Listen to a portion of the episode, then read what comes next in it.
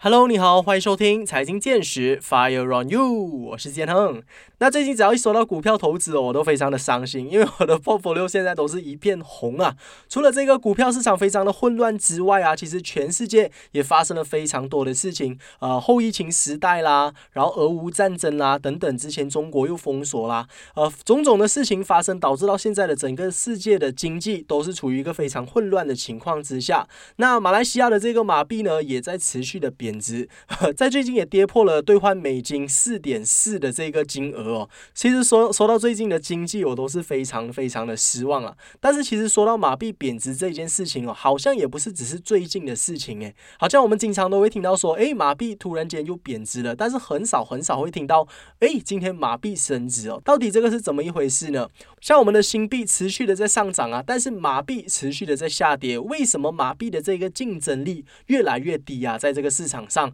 呃，那马币什么时候有回弹的这个机会呢？我们今天就要来好好的探讨这个主题哦。为何马币喋喋不休啊？那我们今天就邀请到了一位非常厉害的财经导师哦，他是教练，我想学投资的作者，同时也是 V E 金融分析与培训导师，Miss Sammy Go。哎，Hello，大家好，我是 Sammy。嗯。Hello，Hello，Sammy 你好。那大家呃，如果不认识 Sammy 的话，其实我们之前有和 Sammy 做过一期的呃这个 Podcast 的节目。因为 Sammy 他是一个财经的导师，那他有自己在写一些财经的书籍啦。之前还有写过一本书叫做《教练我想学投资》。那我们就以这个《教练我想学投资》的作者的身份访问过了 Sammy，就是关于他写书的一些心路历程啊。为什么他会从一个呃国家的女排运动员哦，成为一个财经的导师？那他之后写书。的这些情况啊，写书的这个市场又是如何的？我们在之前的 podcast 有提到过。那如果你是对于写书这个市场想要了解啊，想要认识 Sammy 更多的话，也可以到这一期的 podcast 去收听哦。那我们今天再次邀请到 Sammy 来到我们的节目，也是非常的荣幸啦。我们要来聊的是另外一个课题。因为 Sammy 在金融这个领域也有一段的时间，那他对于整个市场啊、呃股市啊，对于总之有关于钱的课题啦，他都非常的熟悉。那最近大家都知道，就是因为呃发生了这个非常严重的通货膨胀啊，然后马币也大跌了非常非常多，所以我们邀请他来谈的这个呃课题呢，就叫做为什么马币喋喋不休啊？那么在开始之前，可不可以先请 Sammy 来一个简单的自我介绍，然后跟听众朋友们打声招呼啊？OK，Hello，大家好，我是 Sammy。那我本身在过去我是一名国家排球队前运动员，当然在这十一年的努力，那现在我也着重在就是也跳去了在金融领域，然后跟大家做这金融分析。所以我本身现在是属于在做培训，还有就是在做这金融导师，在分析这一块。嗯嗯嗯，了解。那其实说到最最近这一个马币大跌啊，其实 Sammy 你自己本身有没有觉得有一些影响？就是在你的生活上啊，或者说在你的投资 portfolio 上，会不会影响到你的整个投资？对于个人来说了。呃，肯定会有影响的，毕竟我们现在使用的是马币嘛。然后，当然我最近是带着我家人去旅行，然后去旅行的时候呢，就发现到，哇哦，原来以前我们在，因为我现在在槟城，那这以前这炒粿条原来都都比较便宜的，现在已经是去到六块钱了，八块钱了。所以这通货膨胀对于我们这些民众来说的话，肯定影响是非常的大的，因为你的钱包已经在缩水了。嗯嗯嗯，对，其实我之前曾经也访问过其他的财经导师，他有说过一个非常好笑，我觉得 就是因为之前说好像大麦啊还是小麦，就是因为这个出产国他们在打仗，还是因为什么关系啦，就没有再出产，然后导致马来西亚的板面啊十块钱以下都买不到了，然后十块钱以上在吉隆坡啦才能够买得到板面来吃，所以是一个。呃，蛮蛮奇葩的一个现象哦，就是在现在，呃，这个生活的水准也是越来越高了。我们必须要呃学会赚更多的钱，才能够在现在的这个时代活下来啊，活得比较舒服一些。那说到这个马币大跌哦，能不能够请问一下 Sammy，最近其实到底发生了一些什么事情，导致马币有这一个呃突然间下跌，而且是这么大幅度的下跌的这个情况？好，如果我们在说马币的增值或贬值的情况，一般上一个国家，我们必须要看的是它的内在跟外在的影响。假如我们以内在的影响来看的话，跑不了的就是国家的领导人。那国家领导人他一上任的时候，他的接下来四到五年的政策，他都会影响到这马币的一个呃的这汇率到底是增增长还是属于是下跌的。那这国家领导人，我们可以说他的政策，这比方说他政策在会着重在人民方面，还是说他是着重在一个外国进出口方面啊？这是也都会影响的。所以一般上内在因素影响的话，领导人跑不了，然后来就是政策方面跑不掉，还有多一个就是国家的经济成长。那它经济成长，我们还可以说是它的失业率。或者是说消费者信心指数到底会是如何？这些种种都是属于一个内在方面的影响，但是。它因为毕竟我们马来西亚还属于是一个小国，所以它更多的影响是来自在外在，外在因素影响跑不了的就是这些大国，中国跟美国之间的博弈，然后还有就是美国的一些政策怎么样影响到这些投资者的资金进来或者是外流，还有更多的是突发事件影响，就比如说这俄罗斯事件突然间影响到全世界。而至于在马来西亚，最主要在过去到现在，为什么马币会一直不断的贬值？首先，第一点，新冠肺炎的影响肯定是全世界都是受干扰的。但是马来西亚其实它跟这中国有个很大的这个贸易进出口的这一个交易的往来，所以中国一旦它封锁了以后呢，你会发现到，哎，马币也是属于在贬值的一个状况，出口进口成问题了。那过去是属于主要在中。国封锁方面，可是之后是俄罗斯的事件，再来到就是美国这升息，然后资金回流到美元，所以其实马来西亚过去你看起来好像没有什么事情发生，但其实都是外在的影响所导致的。嗯嗯嗯，我觉得说的非常好哦，就是有很多很多的原因导致到马币下跌了，它不是突然间有一件事情发生，而是可能很多事情它已经酝酿了好长的一段时间。就比如说中美的这个关系非常紧张，这个已经是持续了好长的一段时间，但是突然间可能就因为呃俄乌战争的发生，然后就导致其他的这些因素。这些关键点，把它这个马币突然间就有一个下跌的存在。那我蛮想要知道，其实就是因为这些事情的发生啊，我认为说，就是呃人与人之间的这些关系啊，战争啊，或者说天灾啊，这些是长期以来我们人类都会面对到的一些问题嘛，就是一百年以来、两百年以来。但是为什么马币的这个下跌，它是？好像是永久性的下跌啊，因为我们好像时常都会听到说马币，呃，多久多久会听到马币下跌，但是很少会听到马币会上涨的这个情况。就是为什么马币一跌下来就会一蹶不振啊？感觉好像回弹不上去这样的感觉。OK，我们讲到马币贬值的这情况，当然不管哪一个领导人上任的话，都会需要面临到的这一个问题。首先，第一点，马来西亚我们要先看探讨的是，它是属于进口国还是属于出口国。如果这个国家是属于较比较多着重在是出口国的话，那它的汇率在增值方面其实是不利于这个国家的，因为它需要跟其他周边的国家来去竞争。比方说，现在马来西亚在中油方面呢，那它都是中油橡胶都是出口出口到其他国家的。可是，如果今天马币是增值的话，试想想，其他外国他想要进口马来西亚的这个商品。那他也都会去比较，我可以选择可能在周边泰国、印尼或者是越南等等。那干嘛我去选择在马来西亚？所以这是在竞争方面的这些优势。如果马来西亚一直在增值的话，那它出口会有受影响的。所以其实对我们这国家来说，一个出口国马币增值来说，其实是。不利于马来西亚。当然，大家可能认为，哎呀，这个领导人一上任了以后呢，马币没有增值回来。其实，领导人一般上他们会做的一个政策就是，我要怎么样捍卫马币在这一个价位。比方说，美元对马币可能是三点八到四点五的汇率，但是他不会跟你就是要去增值，因为增值很大的影响在马来西亚的收益方面的。嗯嗯嗯，I see。所以如果是以这一个角度去看的话，其实马币贬值它也有它一定的这个好处的存在。那可不可以这么说，就是马来西亚它身为一个出产国，它选择性的让自己的国家的汇率不要的那么高，所以这样子它在这个国际的市场上才比较有优势。是这么说吗？可以这么说，因为毕竟马来西亚如果马币一贬值的话，第一个它是有利于出口的，第二个情况就是它其实是可以吸引外资进来。所以其实这是我们在这一方面的，当然在人民来说的话，马币值在贬值，我想要买这些外国的产品，可能就是要用更多马币了。但是以大局来看的话，马来西亚它会比较着重在外债还是属于在人民这一块啊，这是需要去衡量去平衡的。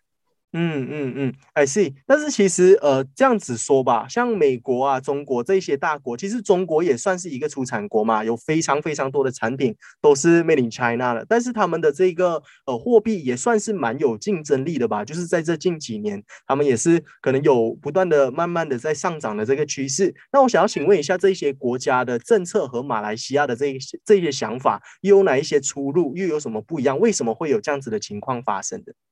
其实，如果我们来看回去，过去中美贸易战的开始，就是因为中国的商品相对的更加便宜，更加的有优势。所以，其实，在过去，特朗普前美国前总统他上任的时候，他会有一系列的黑名单。如果你刻意的让国家汇率贬值的话，那这表示说我可以有能力去制裁你。因为你通过这样的方式来让人家来去购买你的商品，那我 Made in 美美 America 的这一些商品怎么办？所以为什么会有这么多的贸易战的由来？就是因为在美美国认为我已经是不公平的被对待，所以这些国家他们也都不会刻意的。太过明显的去贬值，对于在中国人民币方面，其实在过去它也就是有在贬值的一个情况啊，所以其实它贬值来，美国就开始来去制裁了，这是其中一个原因。很多的这些小国，马来西亚也列入在这个黑名单的，在过去，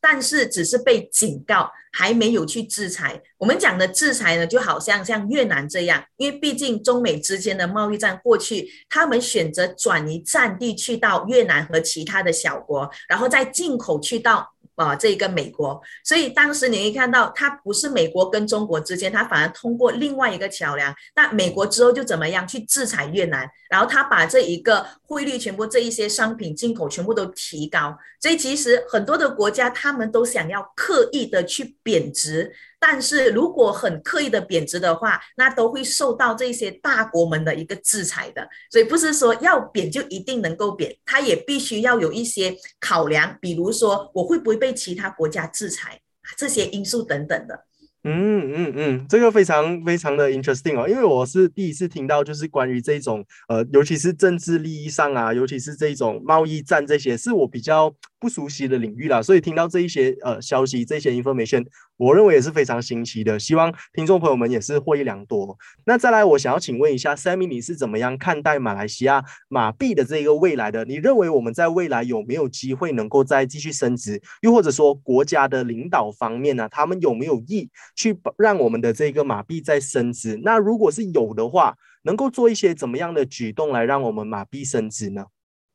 其实，在近期以如果我们以长远来看的话，那马来西亚贬值，我的看法是会持续的。啊但是，如果以近期我们讲每一次的这一些每一年呢，它都会有我们讲趋势呢，都会有上涨、下跌的行情。当然，近期的美元是一直不断的在上涨。但是呢，其实如果我们看回去过去几年的数据来去做观察的话，现在的美元在呃已经是在六月份的时候铁定升息了嘛？那铁定升息了以后，市场就已经是消化了这一个涨势，而接下来六月、七月、八月，我们要去注意的是，美元接下来它是属于在盘整周期。盘整的周期，那自然而然，现在一块钱美元对马币四块四的价位，那它至少不会一直在近期创新高，那它都会在四块四块三到四块四左右的价位盘整，那这是我们还可以喘口气的时候，因为美元如果说它一直不断的创新高，马币是一直会不断的在贬值的，毕竟资金回流在美国这里。那当然，在接下来来去做判断的话，我们要看的是什么？我们其实可以说是有幸来见证美元这个美国这个帝国开始从这个高位慢慢的一直不断的在没落了。啊，所以当这个美元是不断的在开始从高位开始贬值的话，那么马币还可以喘口气。毕竟现在的马币它是围绕在美元的强势，而马币处于弱势的。嗯嗯嗯，那其实说到这个马币贬值的课题哦，其实我们也牵涉到蛮多这些呃政治上的利益啊，政治上的因素，然后还有这些国家和国家之间的这一些消息哦。那刚刚也有提到说，就是中美关系的这个紧张嘛，然后 Sammy 也有提到说，美国我们能够见证到美国慢慢的从一个高度慢慢的滑落下来。那想要请问一下，你是怎么样看待呃中国和美国这两大国之间的这个博弈？你认为说在未来中国是能够取代美国成为为世界的大国的吗？我们这里来看吧，其实现在会比较多是《三国演义》了。有没有发现，以前大家都认为是中国跟美国之间，但是现在多出了一位，就是在俄罗斯的普京。嗯，那他的野心都开始相对的比较越来越大了，他的这越来越明显了。当然，我们我们来看美国过去，他是一个呃，可以说是老大。这老大。当然，大家都会比较怕他。可是，如果他一直都在树立更多的敌人的话，那其实对于美国这个地位开始是动摇的。因为我们讲这 Swift Code，这 Swift Code 的成立就是可以让世界都一直在运用美元来去进行交易。这个我们可以看到，就是如果你今天马来西亚想要转一笔钱去到泰国、去到欧洲的话，你必须要用到这个 SWIFT code。可是，如果今美国过去它运用这个 SWIFT code 呢，来去啊，我们讲来去制裁其他的国家，比如说朝鲜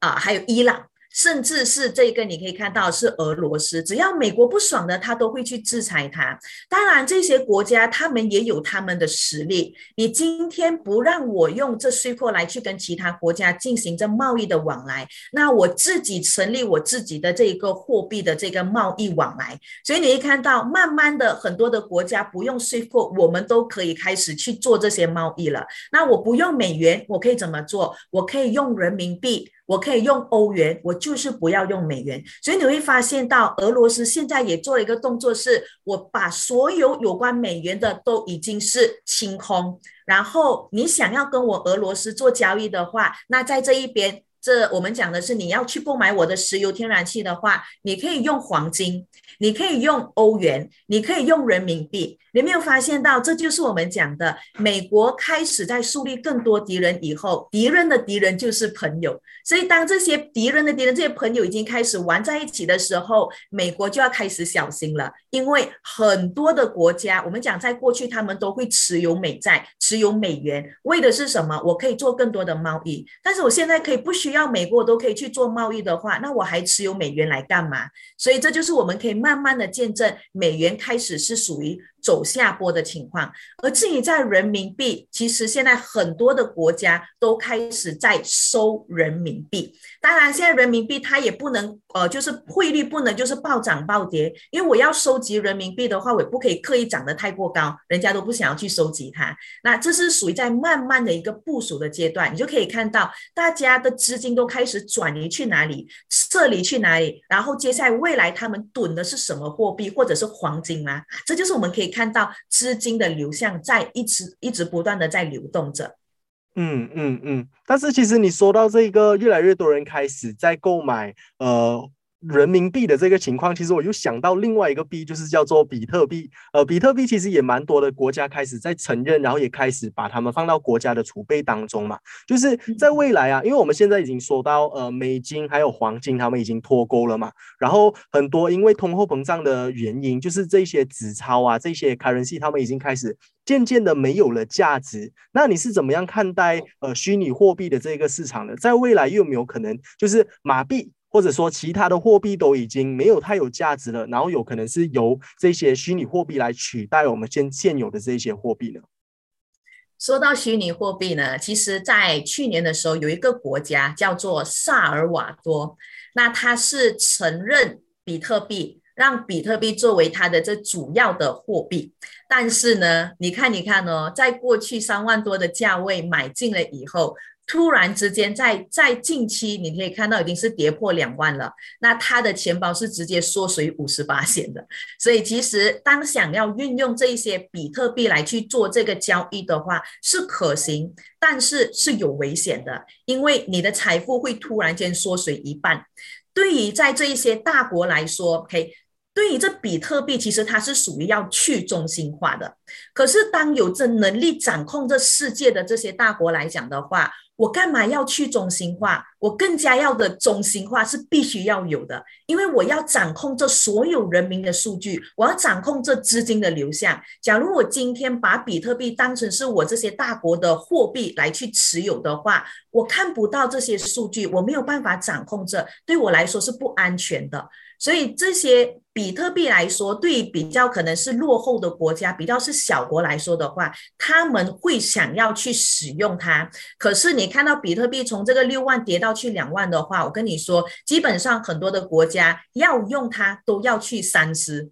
所以其实并不会是说大家都把自己的国家拿来当赌注。除非这个这些国家他们觉得这是低点，想要把它买进可以，但是你看不到未来，你看不到这一个到底是暴涨还是暴跌，我不能拿国家的储备来去做这个赌注。相反的，这些大国他们开始怎么做？开始就是做这个数字货币，就好像中国做这数字货币，最主要的是什么？我要更加可以掌控所有人民的去向，所有人民的一举一动，而不是去中心化。所以大家可能以为。哎，我接我接触这个虚拟货币，大国也接触虚拟货币，不是大国接触的是更加深入的去钻研自己的国家的数字货币，而不是要使用比特币。因为你看到中国一开始就打压比特币，我打压比特币，我要做的是数字货币，我要掌控你们所有一切，而不是我没有办法去掌控的啊！所以这边是要特别去留意，很多人可能误会，大国都开始接触比特币，不是他们接触的是自己的数字货币。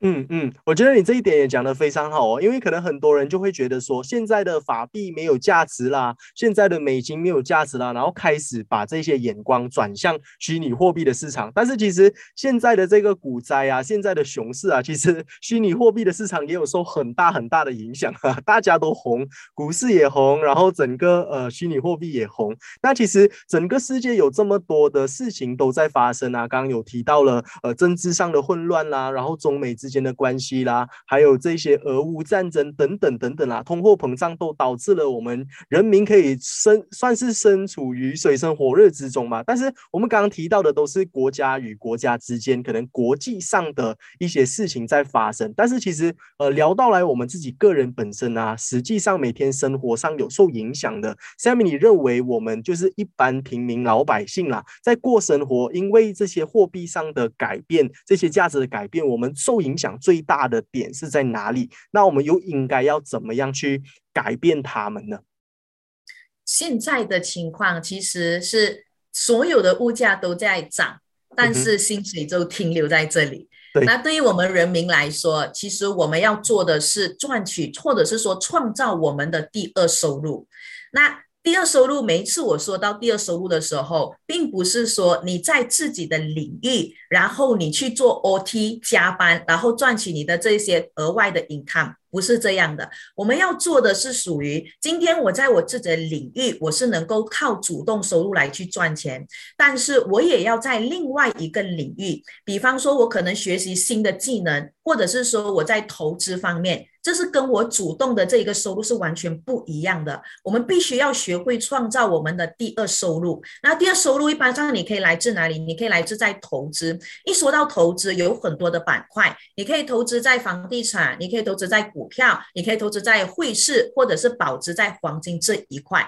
都有不同的这一个方式。但是我知道大家现在都很怕，因为马股暴跌，股呃股市又暴跌，然后虚拟币又暴跌，我去哪一个领域，哪一个领域都是属于暴跌的。所以如果今天你是担心在这一块的话，我会建议你。做一些比较是保值的方式，或者是说在汇率上方面，你怕你的马币值在贬值的话，那你可以去收一收，可能是美元啊，你可以用这样的方式来去做这个部署，因为毕竟我们讲短期内全世界的经济都很糟糕，只是在观察着谁的经济比较不糟糕。啊，这是我们可以看到 谁比谁烂，但是现在呢，大家都很烂，比较没那么烂的可能是在美国这一边，所以你会看到美元现在充当比较一个是比较安全性的这一个货币，大家资金回流美元。你怕你的马币缩水，你怕你的钱一直在贬值，那你可以去囤一囤一些比较稳定的国家的货币，比如说美元、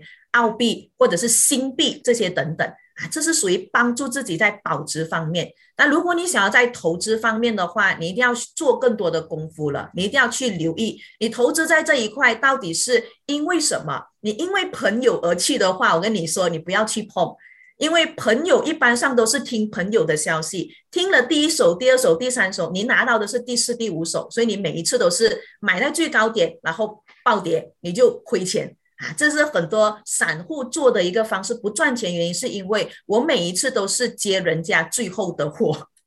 嗯嗯嗯，刚刚刚刚 Sammy 就有提到说最近的股市大跌嘛，这里也想要跟大家 update 一下哦，因为之前我有跟大家告呃，之前有跟大家说到最近的熊市，我在一夜之间消失了呃一千六百马币的那个 portfolio 的金额，然后最近又多一次的暴跌，我的。虚拟货币的账户也是有在下跌了，我应该有亏了整两千多块以上吧。那我想请问一下，Sammy，就是你的 portfolio 有没有呃，因为最近的这一些事情有发生到一些影响？那你的心情又是如何的？是会受影响的。我们其实呃，我在过去的时候，原本我我的户口的一片美美的。啊，就是全部都是都很很都很好看的，但是因为突如其来美国这个加大升息，在通货膨胀的影响之下，所有的这一些已经是变成是反噬了。那在在这里呢，我要我要给大家知道，就是我们每次在交易的过程当中，你必须要有 Plan B 跟 Plan C，尤其是怎么样去做这一些解单的动作。交易如果说赚钱，大家都想要。可是，当这市场逆着我们的时候，我们要怎么样去解掉这些亏损的单子？啊，这这很很很重要，所以大家必须要去懂得，尤其是你也不可以把一篮子的这一些鸡蛋都放在同一个篮子啦。大家可能都是，哎，我在这股票市场中听到美呃马币没有办法赚，呃马来西亚股市没有办法赚钱了，我转移去美国的市场。那大家可能觉得，哎，去到美国市场的话，美元呃或者是说美股永远都只涨不跌的。但我跟你说，这一两年你已经看到了由升转跌了。所以大家都被套来到套牢到最高点的时候，你也可能会是其中一个。但是在这一边，我们要知道的是，当我们选择这样方式去做投资的时候，你有没有其他方面来去做抵消？还是说你只是把你的美股又转移去到其他的领域，可能是 crypto，然后 crypto 又暴跌，你一篮子都在亏钱，所以这这是一个很危险的一个动作。相反的，我们也要知道，就是这市场上的周期。大家可能会想到，哎呀，现在美股属于在暴跌的情况了，然后美元在走涨的时候，我跟你说，可能很多人又在这边又同样的，在这个投资美股这一边就觉得美股没有希望了，就想要放弃它。可是我告诉你，你要你要搞懂每一个季度的这些波动。现阶段可能大家有想到，哎，股市要属于暴跌的，但它并不会是马上暴跌。这六月、七月、八月，我们反而要相信相对的去留意。它的这一个盘整会有一个适当的反弹，可是这适当的反弹，你想要去捉它这一波可以，但是不要过量。哎，所以所以我们在交易的过程当中，你要搞懂现在的市场是属于涨势还是跌势，而不是说我去接其他人不要接的盘啊，这个很重要哦啊，这是必须要去懂的。嗯嗯嗯，那其实说到了分散投资，然后说到了不要去接。别人不要的盘哦，那我们应该实质上要去做哪一些动作来去分散一下我们的这些 portfolio 啊？有没有哪一些领域是 Sammy 最近会比较看好的，然后可以跟我的听众朋友们分享一下的呢？如果我们说近期的这几个月来看的话，你可以多去关注一下在技术上的这一个形成了。股市，我们讲在这一个股指方面，S M P 五百跟纳斯达克稍微的可以留意它的涨势啊，这是我近期会部署短暂的反弹，但是你不要看到它走涨了就以为希望就抄底继续追涨它，因为这一个整个市场都还是属于在走跌势。我们只是在近期里面捉它的一个稍微的反弹走涨的这波行情，那之后呢，你还可以看，你看，因为市场上暴跌以后，它会有进入小盘整的。那我近期我我在关注的是有关。科技股短暂的反弹，Tesla 的走势，如果你有你有去学习过这些形态的话，一个 W 的形态是值得我们去等待的。但是如果以整个大方向来去做观察，我会比较建议你们多去看一看中国的市场。过去前两年呢，我其实都不太鼓励大家去看中国的市场，因为就连我的身边的朋友，他都跟我说，在基金这一边嘛 b a r b i Mutual 这边，他们都去投资的是在中国的，或者是在这个印印度的这些等等。但是在过去，其实我们可以看到，中国在进行重整，它打压了很多。其中一个我们讲的是在企业领域，企业的话，阿里巴巴、腾讯还有滴滴车。啊，这是他们在打压的，因为毕竟在过去这些企业，他们的目的就是要赚钱嘛，所以他们要上市，去哪里上市？去美国上市。可是如果我今天我去美国上市的话，我中国的数据都会被曝光啊，这是要保护的一个动作，所以在这边斩断了很多，停止了很多这些，不要让他们去上市。啊，这边大家可能觉得，哎，中国还在封闭自我，但我觉得它在重整企业重整。那在这领域，我们讲的是呃，这个我们讲的是娱乐领领域，你会看到，在娱乐的话，打压了很多这些中国明星，范冰冰、赵薇这些，吴亦凡等等，你可以看到这些都在重整中。然后在补习跟教育领域也是，因为补习跟教育领域在过去的中国是看到了很多这一些可能有资金、有钱的人、有权势的人呢，他们都。都可以，就是在一边有做一些操控，但对于中国未来的子民来说会受影响的。所以看到吗？这些企业、呃，娱乐、教育还有游戏方面呢，中国全面的已经做了调整、做了重整以后才来开放。那这时候你再来进去去观察、去做观呃去做趋势部署的话，我觉得可行。所以你可以多去关注在中国方面，还有就是在香港上市恒生指数这一块都可以去留意的。嗯嗯嗯，那你刚刚有提到的这些中国公司，我大概听下来都算是科技股，对吗？所以 Sammy 其实对对于科技，对于未来的这一个大趋势，还是抱有希望的。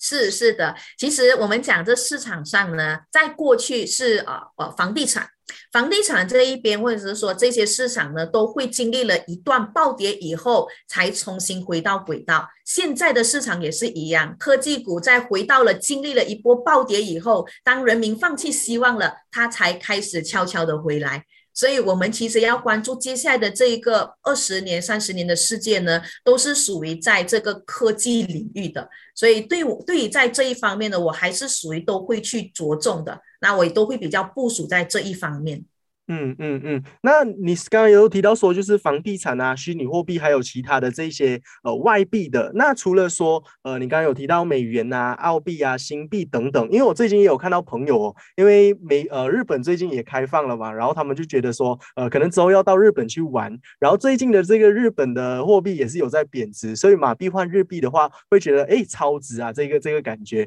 所以就会买一些日币来收，然后以后如果要去旅行的话，也会比较方便一些。那 你是怎么样看待这件事情的？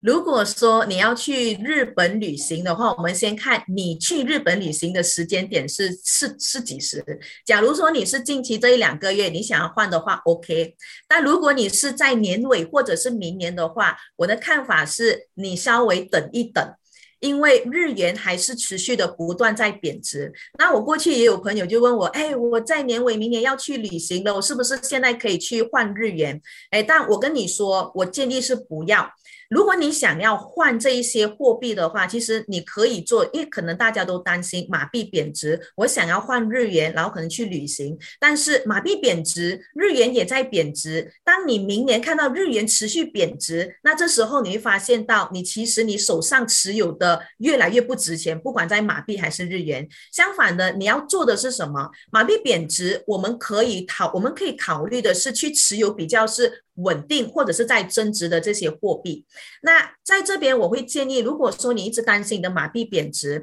你可以去到不管是呃 RHB 银行或者是 HSBC 这一些等等，去考虑开一个 Multi Currency Account MCA Account。这个 Account 其实最主要的就是当下它给你开一个可能是新币或者是英镑。或者是澳币这些等等，你把你的马币来去兑换，你可以当下去跟它兑换，根据当下的这汇率来去持有。那你这 account 如果说你今天持有的是新币，它现在的汇率是根据新币的，就算马币贬值，你其实持有的还是新币，这是对于这一些散户来说是一个可以保值的方式来去做。但如果你今天开的是啊，这一个我们讲的是日元的货币的话，日元再一次贬值的话，那你的马币也是在缩水，日元在缩水，那你你在投资的是什么 啊？你你的这一个 portfolio 会更加的糟糕。所以在这边，我会建议的是，你如果今天是想要去旅行的话。你要把你的马币稳定，我会建议你找个相对比较稳定的货币来去持有，比方说新币，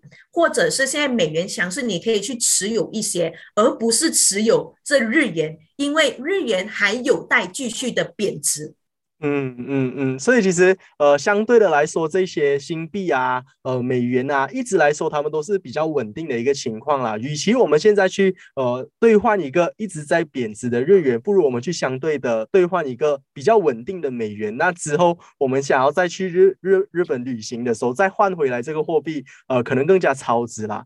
所以大家还是有另外一个选择。那刚刚有提到这个 MCA account 吗？对吗？Multi Currency Account。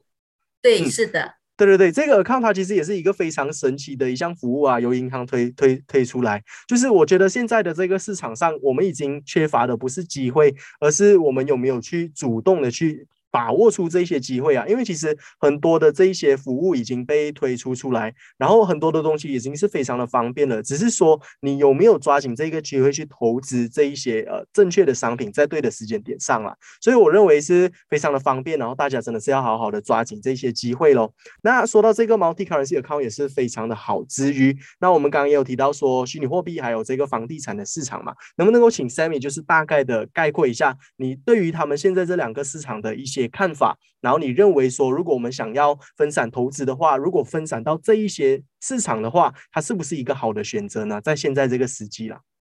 如果说在房地产这个时期的话，首先第一点就是衣食住行方面都是人们基本需要的。那你在投资房地产，你你想要以投资的方式来去做的话，还是可以考量，因为毕竟大家就是都会想要就是住宿啊，住宿一定会是要有的嘛。当然你在投资过程当中，你不可以去做一些违背的方式，比方说你去 mark up price。然后你再去租啊，这这是可能过去很多的 guru 都会有教的一个方式，但我我要我建议的是，你去找 below market value，OK，below market value 的这价钱，而且我跟你说，尤其是在过去，我可以跟你说，去呃二零幺六年到二零二零年期间，很多的人都买了这一个我们讲的是 bulk purchase，我不知道你有没有听过 bulk purchase 啊，或者是特地的去 mark up price 的方式来去做，但是我跟你说，接下来的这些。呃，效应才会更加的出现。你会发现到很多的雷龙出来，因为大家都买了这些 market price，然后基本上供五年已经是供到七七八八了，再加上 MCO 的这影响。大家已经没有能力的再去的去去攻它，所以你会看到很多便宜的这一些物质都出来。这时候你可以去考虑捡便宜货，但前提是你必须要去调查这一个地区他们的租金大约是多少。真的很多的便宜货你可以去捡。啊，这是我对于房地产的看法，因为毕竟在这一边，大家都还是需要衣食住行，而且对于对于马来西亚，我们讲对银行来说的话，你你跟你如果说是给你的第一间或第二间，基本上你的是可以给的头期是十 percent。那银行在这一边是怎么样？是呃，帮你给另外的九十 percent，你拥有权在这一块嘛？所以你想要投资在这领域的话，我觉得是可行的。但当然不要去做任何的 market price，不要去做任何的这一些你你的经济能力没有办法负担的。那至于在这有关比特币、虚拟币这一块呢，我们要更加多的关注是这些过去进军在。币圈的这一些企业，这些大企业，我们讲的 Tesla 的企业，MicroStrategy 这一些企业，他们的资金是缩水了，他们的下一步会是怎么做？把这个资金套现呢，还是继续的在里面守着啊？这是我们先看它的这举步。那这几个这整个举动下来，如果说他们接下来下一步呢是属于继续的去买进的话，你想要抄底是可以。但如果开始你发现到他们已经是撤离了，往其他的这一些领域的话，你要小心。币比特币还可能会继续暴跌，所以我会先观察这些资金的动向，我再来去做部署。但现阶段我的看法是，币圈这一边在近期这一个月暂时先不要碰。因为你一直在抄底，一直在抄底，没完没了。相反的，我们先关注美元在这边会不会高高位回落。如果是的话，你去观察美股跟指呃美指呃这个个股这些等等，然后再观察有没有机会反弹走涨上去，这是你的短期操作可以去留意的。嗯嗯嗯，我觉得分享的非常好哦，因为其实之前呃我有访问到另外一个呃财经的导师，他有跟跟我分享到他的一些看法，就是他认为说现在的这个虚拟货币的圈子啊，其实有大部分的人都是来自股票圈子过去的，所以其实这两个市场的人其实是同样一样的，然后资金也是同样在流动的，所以其实你可以用这样子的思考方式，这样子的思考角度来去看哦，呃，现在这个股市已经这么混乱了，然后股市都是呃大部分正在赚钱的东西嘛，虚拟货。它可能只是一个 bonus，因为它现在现在来说它是没有的，没有任何价值的，只是我们对它未来的一个呃想法，对它的 predicted value，在未来它有可能会上涨到的一个价值。然后这边已经这么混乱了，你认为说大家还会去这么关注在这个虚拟货币的市场当中吗？那我们身为这些市场的小白，或者说平民老百姓啊，我们再去一直关注这个币圈的话，可能会最受伤的，我认为是我们啊，因为在市场上的这些投资的大佬啊，他们都在想办法在布局他们这个股市的方面。你认为我说的这一个呃这一个 scenario 或者是这一个 statement 它是正确的吗？Sammy，你认为你你有什么看法？我我的看法是成立的哦，因为当大家都开始不去看的时候，这趋势才慢慢回来。你们去想一想哦，在过去其实有很多的案例，比如说石油跌到负数嘛，OK，我们在去年有有经历过这事件，大家都不敢去碰了，但是石油慢慢回来了。也是一样的，今天大家都不敢碰美股了，但是美股趋势稍微的慢慢反弹了。等到你想要进军这市场的时候，哎，这这一个季度的周期完了，然后你又开始就被做空、嘎空了，你又在亏钱了。所以其实我们交易呢是先判断整个周期是怎么样，然后这盘整期是如何，市场的周期我们一定要搞懂先，我们才可以知道这一个月、这一个季度我们该怎么样去布局。就好比如说，为什么我们我们看趋势。是有分长远，有坑。有看短期，或者是看这一个季度。相反的，这一个季度我反而不怎么看好美元，是属于从高位回落，我才开始去转移在美股市场。我们要用这样的方式去布局，你才可以在市场上比别人有更优先的这个呃这个方式可以去赚这一波，而不是跟着市场的步伐一起走。因为很多时候消息出来是来混乱你的，而不是指引你方向。因为市场一过了以后，你永远就接人家的货罢了。嗯嗯嗯，这个非常有道理了。那呃，说到了这么多的问题，就是我们一直在面临着的这一些问题。那我想要请问一下，到底什么时候会有一个尽头啊？什么时候才会开始有这个呃呃这个现在是熊市嘛？还有还有牛市，什么时候会有牛市的出来啊？首先，第一点，我们可以把过去，比方说二零零八年、一九九七年这一些市场的行情来去做这一个观察，看一看历史会不会重演啊？这是我们每十年都可以去做的一个观察。那如果我在观察这有关二零零八年的行情来去做判断的话，这一两年还是属于这一个熊市。下跌的行情，所以你在做整个布局方面呢，我们参考着过去的历史来去做的话，接下来我们还是可以留意这整个趋势是属于熊市的方式来去做布局。但是这一两这一两个月呢，先暂时去观察反弹，直到你在八月以后，八月以后的行情呢，去留意八月到十一月期间的市场呢，开始持续的往下跌，因为跌跌势它不可能一直跌跌跌的。它必须要跌盘整，然后再继续跌，然后我们可以顺着这一个周期，顺着这一个熊市来去布局做空它，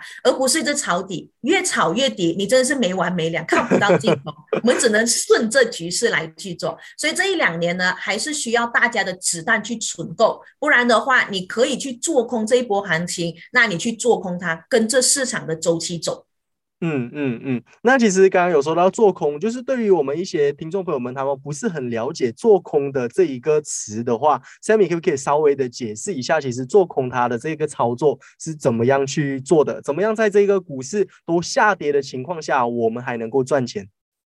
？OK，在这市场上其实有很多的这些投资工具。那如果我们讲在马来西亚股票的话，一般上我们只能够是做多 buy 的意思。哎，但是如果我们讲要做空的话，那我们是没有办法的方式，就是当下这一边来去做空它。做空的意思就是说，趋势走跌，我去 short 它，我去 sell 它。那假如走跌 sell 它的，那我就会赚钱。所以其实我们讲市场呢，它可以说是一个双刃刀。哎，我做我可以做涨，我也可以去做跌，它取决于你用的是什么样的投资工具，到底是 CFD 的这个平台，还是说你用的是这个 option 的方式来去做单？但在这一边一样的，我们看到这市场是属于开始进入了熊市，准备走跌的时候，我们要用的策略是属于做空，就是 sell 它。啊，就是这趋势如果往下跌的时候，哎，基本上我们就可以从中来去赚钱了。所以这如果简单的来去说，因为我们如果跟跟这一些新手来去做分享的话，一般上我就跟他说，趋势走涨，我们留意这是做多 buy 的意思；趋势走跌，我们留意是做空 sell 的意思。啊这样子来方式来让他们去搞懂。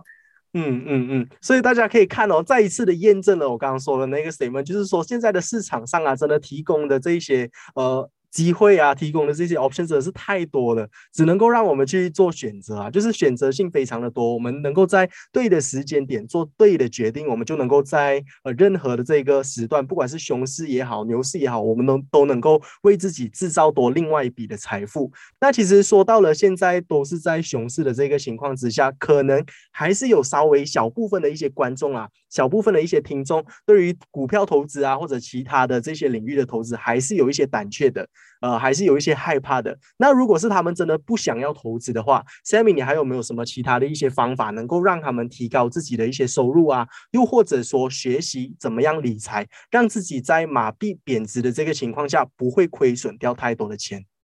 好，如果我们说在保值方面呢，一般上我会建议你们去购买黄金。黄金其实有分实体黄金或者是纸黄金。那纸黄金就好像你去到银行开了这一个 Gold Paper 的这个 account，但这个 Gold Paper 的这个 account 呢，其实也就是银行当下给你的一个价钱是多少，你买进的价钱是多少，这只是一个纸上的合约。不代表你持有真的实体黄金，因为我知道，我们如果去购买实体黄金的话，你摆在家里，你也怕这黄金会被偷掉，所以所以会有推出很多的这一些呃黄金的其他的一个持有方式。那你如果要做的第一种就是去购买纸黄金，跟银行购买，你唯一担心的是什么？这个银行会倒，或者是突然间不见掉。啊，所以你要去买的话，一般上可以去到 Maybank 啊这些来去购买这些纸黄金。那在这一边是相对的比较保保守或者是保值的方式来去做。啊，你想要你不要你的马币贬值的情况下，你可以运用这种方式来去进行。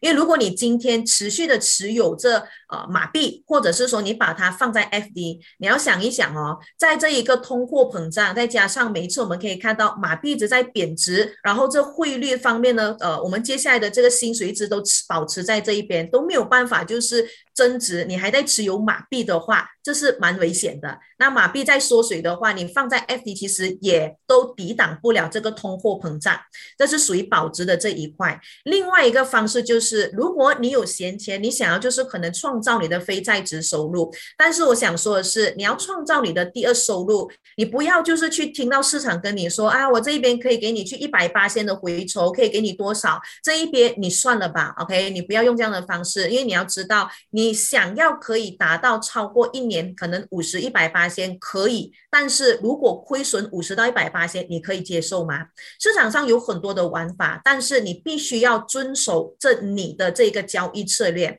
你想要稳定的这，或者是说创造非在职收入的话，或者是第二收入都可以，但前提是你有没有了解过这些投资产品是什么？你怎么样去这一个规划？怎么样去做交易？或者是说你怎么样去杠杆你的这一笔钱来来去做？这是很重要的。所以。保值方面跟创造第二收入的方式玩法是不一样。首先你要知道你要选择的是哪一个。那一般上，当我从中了解到的学员哦，他想要就是创造多一些财呃财富的话呢，我才给予他另外一个方案啊。所以，所以我们是用这样的方式来去规划你的这一个你的财富的。嗯嗯嗯，我觉得其实今天透过我跟 Sammy 小小的这一个采访啊，真的让我呃发现了非常非常多的一些新的事物，尤其是了解到了整个马币它最近的这一个走势啊，了解到了世界最近也发生了一些什么事情，然后到我们现在呃作为一个平民百姓，我们身为一个投资者，我们应该要怎么样去应对这一些情况啊？刚刚也分享了好几个方案哦。对于如果不想要投资的朋友们，我们也可以选择去买黄金啊。那如果想要投资的朋友们，我们也可以选择在股票的市场做。做空，那房地产这些市场也是可以让大家好好的去考虑的。那呃，总结了一下，就是刚刚我们今天讨论过了这么多。呃，如果来到了我们今天的最后一个阶段，再想要请 Sammy，就是跟所有的听众朋友们，呃，给他们一些鼓励的话语，就是在这一个呃非常混乱的市场下，大家如何能够呃沉着的应对这一个市场？那我们要怎么样在这个熊市赚多一点钱啊？就是呃来对抗这个马币的贬值。呃，Sammy 有没有一些鼓励的话语或者一些忠告可以再告诉他们？的呢？好，对于这投资者来说呢，首先第一点，我是我希望你们可以先理清楚现在你们的财务的状况到底是如何。如果你想要在进军，可能在投资在有关马来西亚的这市场，或者是说想要小刀锯大树的话，那房地产值得你们去看一看。但是你必须要做足很多功课，尤其是你可能可以 study 在过去。这五年内啊，这可能我们讲这五年内，大家是不是都在玩 b u p p e r chase 啊，玩这些这些什么？然后过后呢，在接下来是不是还没有办法去继续的维持下去了？那可能他们会进行 l o n 还是什么？这些都是比较。有优质的这些房产，你想要去做做功课的话，去买进可以可行。但如果你是在接触，可能是这些外国市场，比方说你可能接触到的是美股，然后指数或者是在 currency 这些等等，你一定要搞懂现在的大局正在做些什么，尤其是美国这一块，因为毕竟你接触到的是全世界的领域，你投资的是全世界的行情，所以投资全世界的行情，你必须要知道你的周。期在一个月、三个月，或者是接下来这半年的行情，这市场你要去 study 回过去的过去金融危机以后的这一两年到底是如何，我们又可以怎么样从中来去了解到这市场会不会在历史重演？啊，第三个就是，当这个市场一直不断的往下跌的时候，你要知道什么时候是它一个盘整休息的一个周期。你不可以看到现在美股都在，哎，大家都觉得美股没有希望了，就 short 它。你可能又是 short 在最低点，就是说你 sell 在最低点，然后它持续的盘整这两三个月，你的户口资金可能抵挡不了，你放弃了以后，然后它继续往下跌，所以你可能很多时候你会捶心肝，我我再试。守着它就好了，结果我守不住啊！所以很多时候市场的筛个散户的筛个一直不断的在持续的。走着，一直不断的赚钱，原因是因为你的赛哥一直围绕在这一边圈子里面啊，你没有办法跳出来看整个宏观经济是如何，你没有办法看得出来整个马币要怎么看，然后美国美元要怎么样去看，所以你可能到现在还没有办法赚钱。所以你现在呢，在这个乱世的情况下，你像我刚才所说的，去 study 回过去的行情是如何，你接下来要怎么样去布局，你会有另外一个领悟的。嗯嗯嗯，呃，说的非常好，我觉得也总结的非常的漂亮哦，就是大家呃。不管是在怎么样乱的市场，都是有这个机会能够再让你重生的。因为我们刚刚有提有提到了，有非常多的机会。那我们应该要去做的东西，就是时时刻刻的去提升自己，呃，对于整个市场的一些认知啊，对于整个市场的一些认识。哦，当我们知道了呃历史它是怎么样去呃演变的，那来到了现在这个时代，我们放在一样的这个情况哦，这个市场未来的这个走势是怎么样，它的周期是怎么样的，我们就能够以一个正确的这个方式来去做投资，然后从中。就是得到呃。自己的一桶金，或者说创造另外一笔的财富啦。那么透过了今天我跟 Sammy 的采访，我觉得也是聊得非常的愉快。那我希望听众朋友们，呃，对今天的采访也是有获益良多啊，也是有学习到非常多。那如果想要得知更多关于理财投资的这些知识的话，大家也可以去关注一下呃 Sammy Sammy 老师哦，他有提供很多免费的资讯啊，也有提供这些课程可以让大家去学习。那 Sammy 有没有什么其他的额外的点想要再补充的吗？好，最后的就是要给大家知道，现在的乱世呢会维持到一到两年的，所以大家保护好自己的口口袋，还有就是 子袋，你的 portfolio 这一些呢，虽然说现在可能是属于在比较乱世的情况之下，但是你还是有机会赚钱的，只是你有没有搞懂这整个市场啊？先去做了解啊，这是必须要去懂的。但是我跟你说，这一个是危机之后会创造很多这些富有的人。那你是属于危机过后越来越贫穷，还是相反的赚到另外一笔财富？那这就要看你的功课有没有做足了。嗯，对对对对对，我觉得这一段也是讲的非常好哦。就是呃，危机就是转机这一句话，我相信大家都有听说过嘛。那疫情之间。之前大家都认为说，就是股市会大跌，但是突然间，呃，又上涨了，就是因为美国升息的那个关系。所以其实不管什么事情的发生啊，都有这个机会让我们去进入的。所以大家就要把握住机会。那我们再次一个掌声来感谢我们今天的嘉宾，他就是 V E 金融分析与培训导师 Miss Sammy Go，Thank you。